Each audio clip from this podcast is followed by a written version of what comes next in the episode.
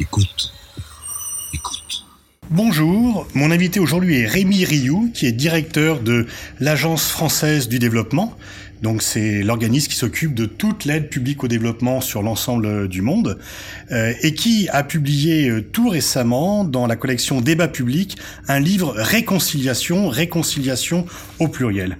Vous commencez votre livre par une phrase disant, mettant en avant les limites du pouvoir national, mais en même temps euh, évoquant le fait que les problèmes mondiaux ne produisent pas de politique mondiale, car le monde est trop hétérogène pour être unifié.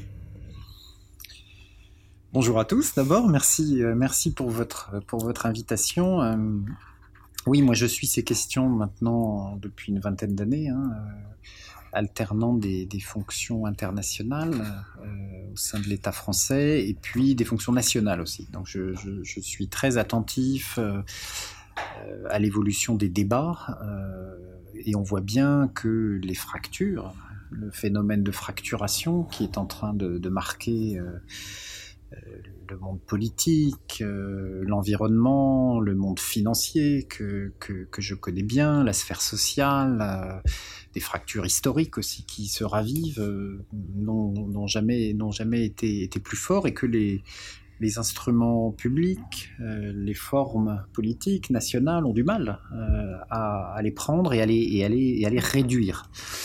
Et donc j'ai cherché par ce livre à essayer de reposer cette question et de voir si ce qu'on appelle la politique de développement, avec peut-être des mots un peu anciens, des mots du, passé, pouvaient avoir, à côté de la diplomatie, à côté de la défense, une utilité, un sens euh, particulier, euh, et que je crois très pertinent euh, compte tenu de la crise que nous vivons.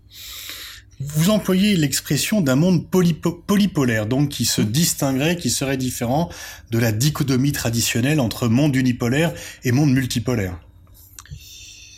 Alors c'est pour polypolaire, c'est une, façon de dire que euh, le système multilatéral, qui est si précieux évidemment, euh, qui tient le monde euh, serré en fait, et qui est par l'effet de ses fracturations en crise lui aussi, et qui souffre probablement d'un déficit aujourd'hui de consensus politique au plus haut niveau, a besoin d'aller chercher des forces ailleurs et plutôt du coup d'aller comme le niveau supérieur, je dirais le niveau. Alors le G7 a été un succès, mais on voit bien que au niveau politique le plus élevé, euh, on a du mal aujourd'hui à orienter le système multilatéral dans un sens euh, dynamique à la recherche des, solutions à ces fracturations. Donc ma thèse, c'est de dire ben, peut-être le système multilatéral doit aller chercher en dessous, doit aller chercher dans les États euh, des forces qui vont venir le soutenir et montrer que l'agenda international, l'agenda 2030, l'accord de Paris sont possibles, leur réalisation est possible si on va chercher un peu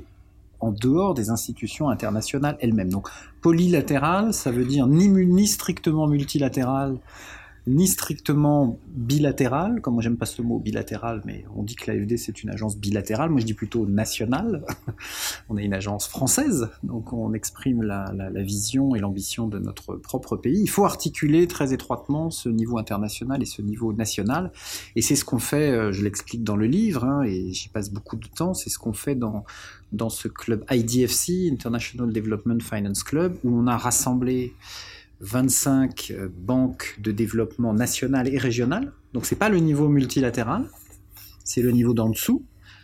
Et ces gens-là prennent des positions ensemble, financent des projets ensemble, mais évidemment sans être dans une concurrence avec le multilatéral. En fait, en appui au multilatéral. On s'aligne sur l'accord de Paris, on recueille et on cherche à trouver les voies de réalisation des objectifs de développement durable de 2015, ce grand agenda international, on n'a plus que 10 ans pour le réaliser, et on le fait évidemment en démontrant par la capacité financière de ce club, 850 milliards de dollars, par euh, la présence de ces institutions financières très profondément dans chacun des pays qui les a nourris, que ce soit la Chine, le Brésil, l'Afrique du Sud, le Maroc, la France, l'Allemagne, le Japon, qu'on est capable de passer ce message de développement durable à l'ensemble des acteurs publics et privés. Alors il y a les objectifs de développement durable qui doivent être atteints pour 2030. Vous tirez quand même un signal d'alarme dans votre livre en disant que le montant annuel des investissements dans les infrastructures est inférieur aujourd'hui à ce qu'il devrait être pour atteindre ces objectifs.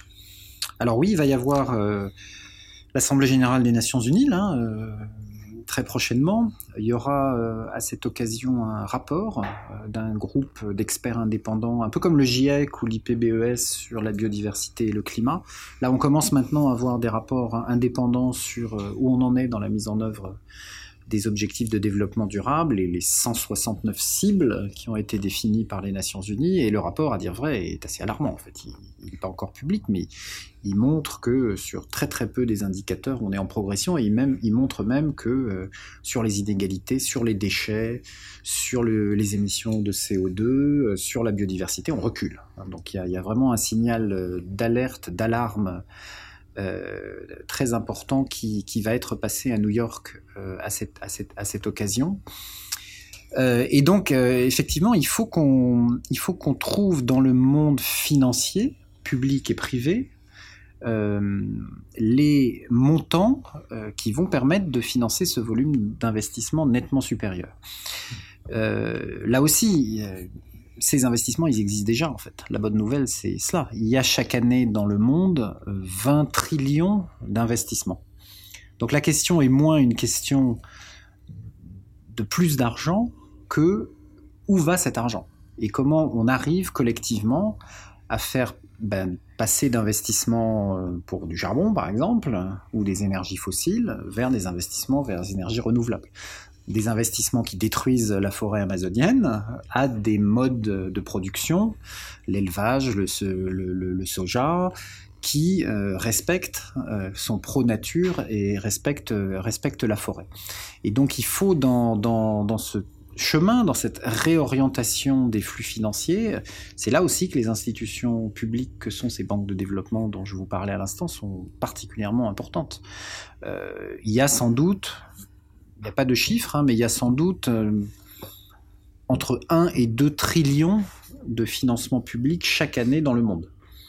Euh, et ces institutions financières, elles font sans doute plus d'un trillion. Et donc la question, c'est comment on utilise cet argent public, qui n'est pas de l'argent commercial, euh, comme le font les banques privées, comment on l'utilise pour orienter les acteurs euh, et, réussir cette réorientation, cette transformation des, euh, des comportements. Et on a, on a quelque chose au plan international et très étrangement la crise de 2008, si profonde et qui a marqué un retour des États dans l'économie euh, massif, que ce soit le, les interventions des banques centrales, les plans de relance, les sanctions aussi. Euh, les États remettent leurs doigts dans la vie économique. Ce, ce, rôle des banques publiques, il y en a 550 dans le monde, hein. c'est énorme, hein. mm -hmm. un trillion. Il n'est pas encore très clair. À quoi ça sert entre les gouvernements et le marché, entre le global et le local? Ce sont ces instruments uniques, la Caisse des dépôts en France, voyez, qui, qui font le lien entre les marchés et les mandats publics. Donc pour vous, on ne peut plus opposer, comme on l'a fait trop longtemps, développement et protection de l'environnement. C'est quelque chose qui doit être lié. Et d'ailleurs, vous avez participé activement à la conférence de Paris mmh. sur la préservation du climat. Vous parliez d'un succès, d'un rare succès. Vous avez cette formule d'un multilatéralisme participatif qui pourrait être un peu un modèle pour trouver des points de concordance entre les multiples acteurs de la vie internationale. L'accord de Paris, c'est un. On parle souvent des routes de la soie, et on dit souvent d'ailleurs qu'on n'a pas de récit euh, parallèle. L'accord de Paris, c'est un grand récit, euh, c'est un grand récit international. Et malgré des vents contraires, euh, il continue à produire, il continue à produire des effets. Et ça a été dans l'enceinte de négociation la plus difficile, où chaque pays a un droit de veto. C'est l'enceinte des Nations Unies. Effectivement, moi je l'ai vécu de l'intérieur auprès de Laurent Fabius. Euh, on a réussi une réconciliation en fait. Ce qu'on avait échoué à faire à Copenhague, on l'a réussi à Paris. Avec, euh, avec beaucoup de une force qui continue à, déployer à déployer ses effets et vous avez raison nous on le sait à l'AFD depuis très longtemps euh, ce que le climat libère, c'est les ODD, c'est le lien social. En fait, on l'a vu avec la crise des gilets jaunes d'ailleurs. quand, on prend une mesure pour le climat, elle a des conséquences sur les inégalités. Elle a des conséquences, il faut que quelqu'un paye. et donc immédiatement se pose la question de l'intégration sociale, se pose la question du lien social, c'est le mot qu'on emploie ici dans nos opérations. Donc on est dans ce moment, vous avez raison, on est, passé du monde du développement dont la priorité était la lutte contre la pauvreté, donc les pays les plus pauvres. Nous, très tôt, on a dit l'environnement, la lutte contre le changement climatique, c'est aussi important que la lutte contre la pauvreté.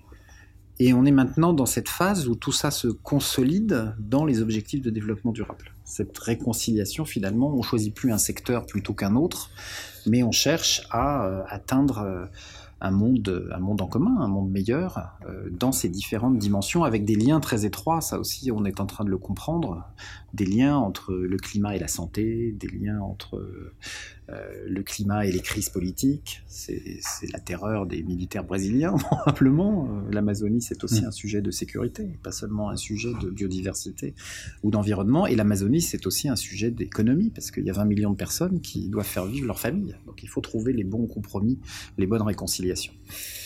Donc, euh, pour répondre aux fractures, aux différentes fractures, vous élaborez une théorie de la réconciliation que vous illustrez par de multiples exemples euh, très divers, d'ailleurs au Canada, Afrique du Sud. En quelques mots, comment euh, conceptualisez-vous cette réconciliation comme méthode d'action sur euh, des objectifs finalement très variés? Hmm. Alors vous l'avez dit, moi je dirige l'Agence française de développement. Donc je réfléchis un peu sur qu'est-ce que c'est que le qu'est-ce que c'est que le développement dans un dans un moment où euh, longtemps on n'a plus parlé de la politique de développement. Euh, et donc si on n'en a plus parlé, c'est probablement que euh, ces acteurs, y compris l'agence que je dirige, on n'a pas su trouver les, les mots pour convaincre. Et on est resté sur une, euh, une conception du développement, euh, le mot même de développement d'ailleurs, par bien des aspects, qui, qui, charrie euh, des choses un peu, un peu anciennes, enfin avec lesquelles nos, nos concitoyens et puis nos partenaires parfois sont mal à l'aise. Euh, le président de la République lui-même, hein, dans son discours de Ouagadougou, euh, il dit, euh, il n'est pas à l'aise avec ça, il dit il faudrait trouver des nouveaux mots. Donc moi j'ai pris ça au pied de la lettre, j'allais dire, et donc je propose dans ce livre effectivement autre chose, et le mot que j'ai trouvé, c'est le mot de réconciliation, un mot qui est assez disponible en fait. Bon, il a des origines, on, le trouve un peu dans, tout, dans toutes les civilisations, ce, ce mot-là. Et surtout, ce qui m'a frappé, il y a deux chapitres dans le livre, évidemment, qui, forment un peu un diptyque. J'ai essayé de dégager les critères d'un processus de réconciliation, l'Afrique du Sud, qui a réussi. Et donc, j'en ai, pour résumer, j'en ai trouvé quatre. Donc, une réconciliation qui réussit, c'est d'abord, bien sûr, le respect de l'autre, dans sa différence, dans, sa violence parfois, et euh, la compréhension de son propre rôle dans la crise. Donc il y a, cette, ce face-à-face. Ensuite, une réconciliation, il faut une connaissance partagée des faits. Donc il faut, de la recherche, il faut de l'étude, il faut partir d'une base euh, de compréhension du problème qui est sérieuse, qui est en profondeur. Il faut un changement dans la réalité, évidemment. Il faut qu'il se passe quelque chose pour que de deux États, on en crée un troisième. Euh, dans lequel tout le monde euh, accepte d'entrer. Et puis, euh, dans tous les processus de réconciliation, ça m'a beaucoup marqué, il y a toujours des étapes, il faut des résultats. On se dit, voilà, on s'est mis d'accord sur ce projet collectif, et on va, on va s'en parler dans un an, dans deux ans, dans trois ans, Yougoslavie, on va voir, on va voir si on a franchi les étapes. Et évidemment, quand j'ai compris ça, je l'ai compris à la COP, c'est un peu ça la COP aussi. Vous savez, tous les cinq ans, on doit faire le bilan d'où on en est sur la lutte contre le changement climatique euh, eh ben, ça m'a frappé de dire, mais c'est exactement ce qu'on fait dans un projet de développement, en fait. Un projet de développement réussi, comme ceux que euh, l'AFD finance euh, dans tant de pays depuis si longtemps, ben, il y, a les quatre mêmes ingrédients. C'est-à-dire, évidemment qu'on répond à une demande locale. Donc on, respecte, on essaie de comprendre les contraintes, les dynamiques du territoire et des populations auprès desquelles on, on déploie euh, ce projet. on fait beaucoup d'études à l'AFD. Parfois, on nous le reproche parce que ça prend beaucoup de temps. Mais pas nous, pas nous. Mais c'est une, moi parfois.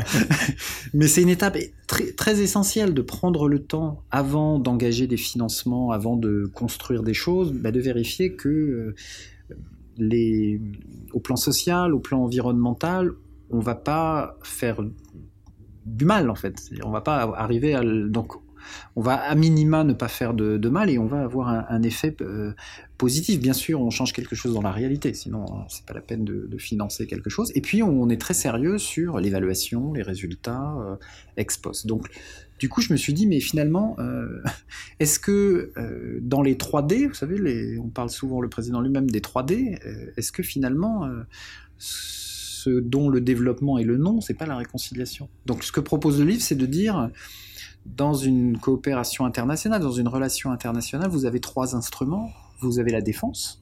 Donc la défense, euh, c'est un instrument de, séparation des belligérants. Donc euh, c'est ce qui permet, euh, violence légitime, de rétablir un certain ordre. Vous avez la diplomatie.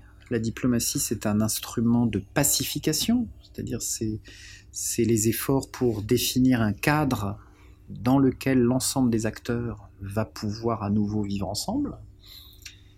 Et l'instrument qui ensuite va créer des liens concrets entre ces acteurs et va, alors que les autres ont un, terme, mais qui va les inscrire dans la durée, ben, peut-être que c'est le développement.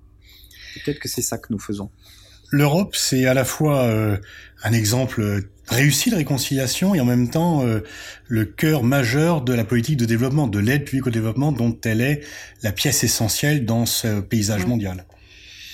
Bah, il y a aussi un peu de la même façon, euh, c'est vrai en France, c'est vrai en Europe, il y a un peu un paradoxe, c'est-à-dire le, le cœur, l'origine de la construction européenne, c'est le développement en fait.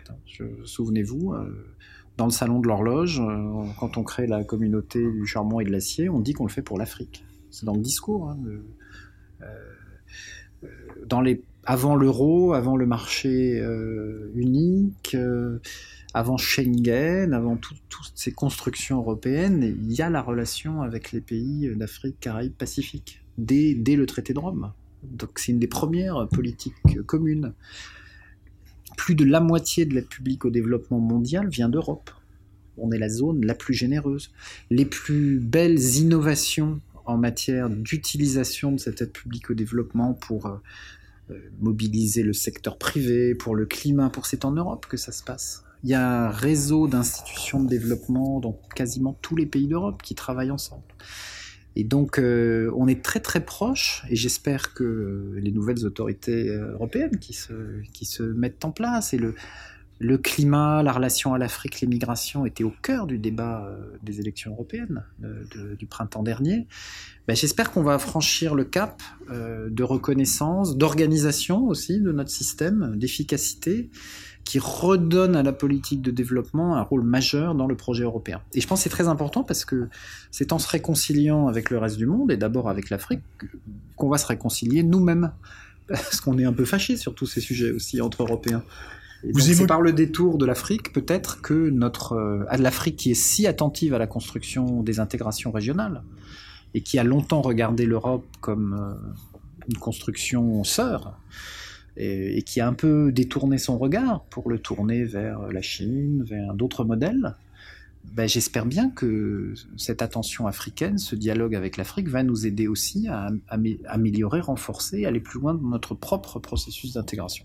Vous venez de parler de la Chine, notamment en Afrique. Vous êtes le principal opérateur donc de, euh, de développement euh, français, d'ailleurs européen. Euh, comment voyez-vous le projet des routes de la soie, l'activisme de la Chine en Afrique? Est-ce que cela vous paraît être un, un levier sur lequel, en tant qu'opérateur, vous pouvez vous appuyer, ou un concurrent qui essaye de se faire une chasse gardée. Bon, nous, dans ces 3D là, nous, on est forcément l'instrument qui cherche à coopérer. Dans, la relation avec d'autres pays, on peut avoir d'autres intérêts, d'autres euh, outils, d'autres. Ça, c'est une décision de nature politique. Mais, nous, euh, notre mission, c'est d'essayer de faire des choses bien avec les Chinois. Et pas qu'avec les Chinois, hein, avec tous les autres. évidemment, le faire à, avec un certain nombre d'exigences minimales auxquelles nous veillons avec soin. Donc moi, je vais très souvent en Chine, en fait. J'y vais j'essaye d'y aller aussi souvent qu'aux États-Unis d'Amérique. euh, et à dire vrai, euh, ça m'intéresse plus en fait en ce moment. Parce que euh, euh, je pense que les Chinois, depuis longtemps, ont compris, ont tiré parti et ont théorisé la mondialisation bien mieux que nous ne l'avons fait nous-mêmes. Mmh. et en particulier ce monde des ODD, ce monde où il faut concilier le, le développement et l'environnement, ce monde où on échange des expériences de développement entre pays. Euh, bah ça, ils le disent depuis très longtemps, les Chinois. Win gagnant-gagnant, euh, civilisation écologique, euh, destin commun, nous on dit un monde en commun, destin commun de l'humanité. ce sont des, des mots, hein, et parfois la pratique peut être différente, mais le, discours chinois depuis longtemps est très euh, développement durable et très proche de ce que la communauté internationale a, dit en 2015. Et par ailleurs, euh, nos collègues chinois, euh, donc on essaye de faire des projets avec eux hein, en cofinancement dans un certain nombre de pays. Ben, ils ont cette capacité à aller chercher les innovations dans d'autres pays et à, les, et à les cyniser, à les ramener chez eux. Ils font ça depuis très longtemps. Alors on dit qu'ils copient, mais c'est plus c'est autre chose. Dès lors qu'on a compris que le monde est en transition et qu'on a tous euh, un chemin, parfois très difficile, très long, peut-être encore plus long et plus difficile dans les pays dits développés, euh, à accomplir pour, euh, pour arriver dans un monde durable. Vous parlez de la nécessité de recréer un imaginaire collectif, et pour vous, il passe autour de trois remèdes la culture, bon, il y a un accord général, la langue et de façon peut-être plus originale par rapport euh, aux autres organismes, le sport. L'Agence française pour le développement a une action très importante dans ce domaine, utiliser le sport comme un levier pour le développement. Alors euh, oui, dans, la recherche d'un nouveau récit, d'une nouvelle légitimité, d'une utilité de l'instrument de, développement, ben, on a besoin d'alliés, on a besoin de, de gens, et singulièrement évidemment quand euh, la moitié de notre activité, une grande attention est accordée au continent africain, si jeune, où la moitié de la jeunesse du monde euh, vivra bientôt. et bon, nous, on est une institution financière, on est, on est, des, gens un peu austères par certains aspects. Donc il y a évidemment une connexion à faire que personne n'a jamais faite entre le monde du sport et le monde du financement du développement. Euh, le monde du sport euh, a des moyens importants. C'est un secteur économique euh, considérable. C'est pas à vous que je vais l'apprendre, Pascal Boniface. et en même temps, il y a beaucoup de, sportifs aussi qui sont très engagés dans des activités associatives, qui veulent rendre, compte tenu du parcours souvent très courageux, remarquable qu'ils ont accompli, de la richesse qu'ils ont créée, qui veulent rendre à leur communauté, à leur pays d'origine, ce qu'elle leur a permis d'accomplir. Mais tout ça, c'est des choses souvent un peu fragiles ou qu'on a du mal à faire passer à l'échelle. Et donc moi, ça m'intéresse que le sport parle de développement. Euh, et je pense que j'intéresse je, le monde du sport par ma capacité financière, euh, notre attention aux pays les plus pauvres, euh, pour montrer aussi que le sport, euh, les Jeux Olympiques de 2024, j'espère, c'est pas que courir vite et bien lancer un ballon. Euh, c'est très important, mais c'est aussi laisser une trace euh, et accompagner de l'éducation, de la santé, du développement urbain, la sortie de crise le Libéria, la Côte d'Ivoire, si le sport n'avait pas, été là, mm. on n'en serait pas là. Donc on développe beaucoup de partenariats avec la NBA, avec euh, la FIFA, avec euh, bien sûr euh, le COJO, les Jeux Olympiques. Je, vais à Dakar rencontrer le président Macky Sall avec la ministre des Sports et Tony Estanguet pour essayer de construire quelque chose entre les Jeux Olympiques de la jeunesse au Sénégal en 2022 et les Jeux Olympiques organisés par la France en 2024 pour voilà, essayer de construire, de passer ce message que le sport et les ODD, le sport et le développement, c'est vraiment c'est vraiment un, jeu à somme euh, très très très très positive. Merci Rémi Rioux. Je renvoie à la lecture de votre livre Réconciliation au pluriel dans la collection Débat public et pour tous ceux qui s'intéressent entre autres aux questions de développement, je pense que c'est une lecture tout à fait indispensable.